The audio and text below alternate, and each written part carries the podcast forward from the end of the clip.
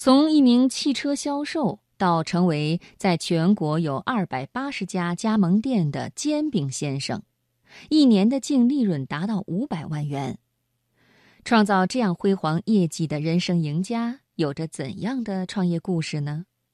今晚的读人物，我们就一起来听煎饼先生崔东东，作者小青。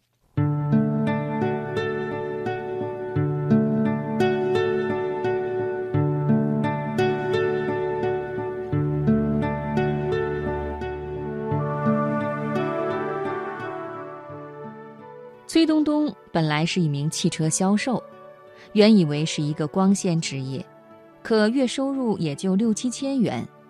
作为一名北漂，这样的工资太寒酸。他很努力的工作，始终未有突破，这让他陷入迷惘之中。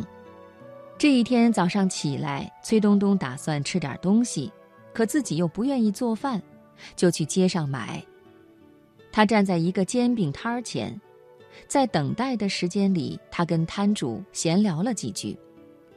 在问到收入时，摊主轻描淡写地说：“收入不多，一天纯利润也就三百块钱吧。”听到这个数，他咂舌不已。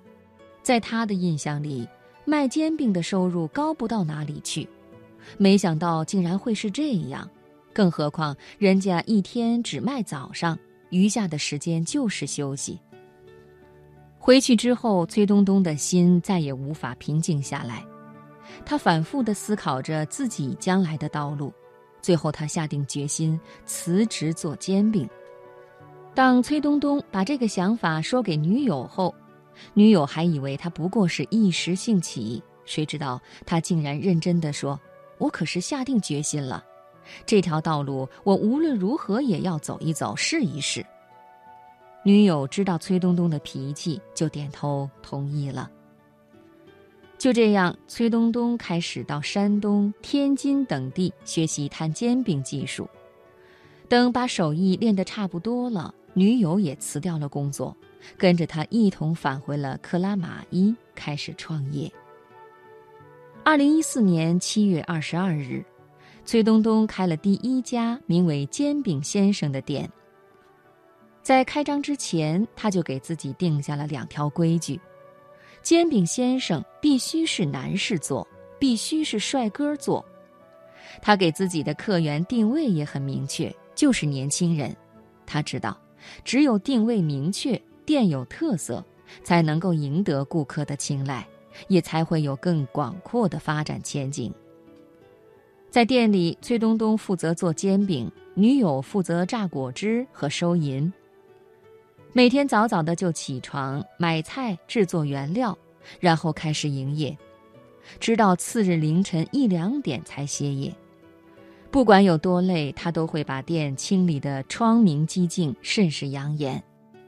在做煎饼时，崔东东也与众不同，他不像其他做煎饼的，只是一本正经地把煎饼做好就行，他是要做出一份花样的。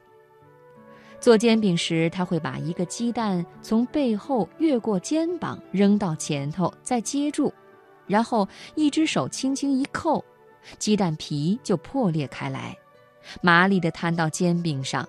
整个过程行云流水，一气呵成，很养眼。